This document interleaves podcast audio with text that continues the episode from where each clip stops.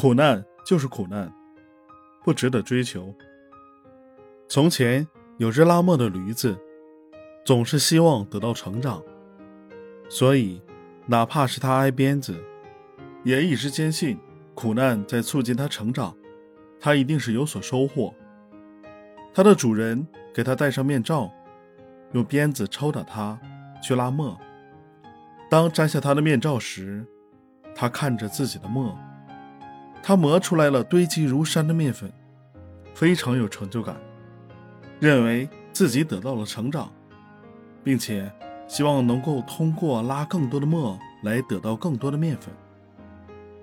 由于他太努力了，最后累死了。在累死的最后一刻，他自言自语：“我磨出了这么多的面粉。”我这一辈子值了，但是他一直没有注意到，他磨的面粉量很大，但是给他吃的很少，绝大部分都被主人卖掉换钱了。他也不知道，他会被主人卖给药厂来做阿胶。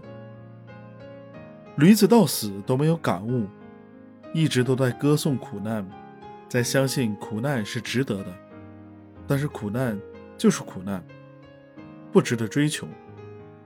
其实最开始的时候，我对苦难不值得追求这种事情不以为然。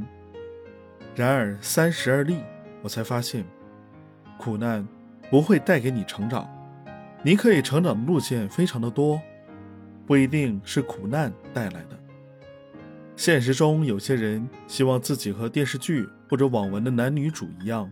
经过各种各样的苦难，可以得到自己追求的东西，比如事业、爱情、家庭、学业上的瞩目的成就。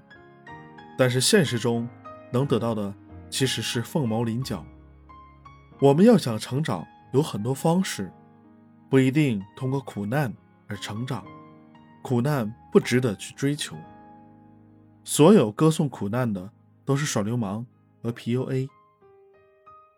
好，关于这个观点我已经介绍完毕，希望对你有帮助。